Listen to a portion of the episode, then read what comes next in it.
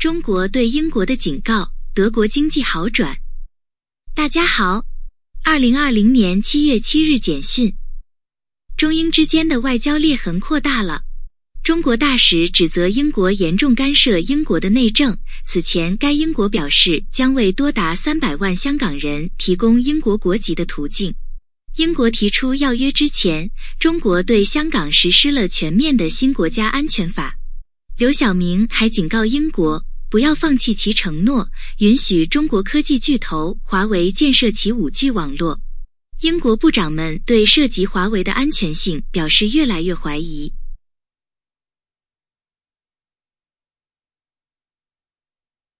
谷歌、Facebook 和 Twitter 表示，他们将在评估立法的同时，停止与香港当局共享用户数据。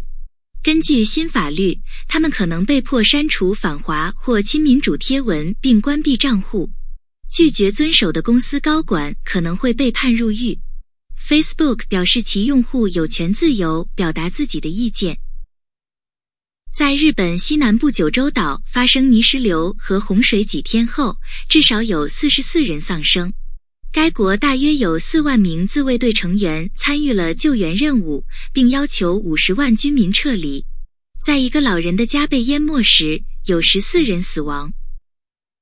五月份德国制造业订单较上月增长百分之十点四。原因来自德国各州取消了严格的冠状病毒禁令，以及四月份的自一九九一年开始记录以来的最大降幅。但是复苏将是逐步的。五月份的活动仍比去年同期下降了百分之二十九点三。哈佛大学说，秋季学期只有百分之四十的本科生可以进入校园。尽管大多数学生可以期望在这一年里花一些时间在大学里，但虚拟学习将作为首选。另外，美国移民局宣布取消完全在线课程的学生签证，受影响的学生将失去其居留权。优步 Uber 同意以二十六点五亿美元的价格收购 Postmates，这是一家与美国的 Uber Eats 竞争的送餐服务。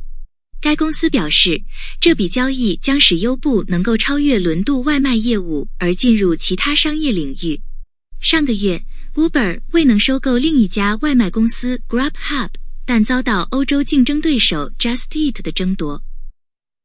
波兰总统安德烈·杜达 （Andrzej Duda） 建议修改宪法，以阻止同性恋夫妇收养子女。他对社会保守派波兰人的呼吁是在本周末总统选举第二轮之前进行的。在那轮总统大选之前，杜达先生正在与更自由派的对手拉法尔·特萨斯科夫斯基 （Rafał Trzaskowski） 并驾齐驱。上个月，杜达先生形容 LGBT 的意识形态比共产主义更糟。谢谢收听，Share this。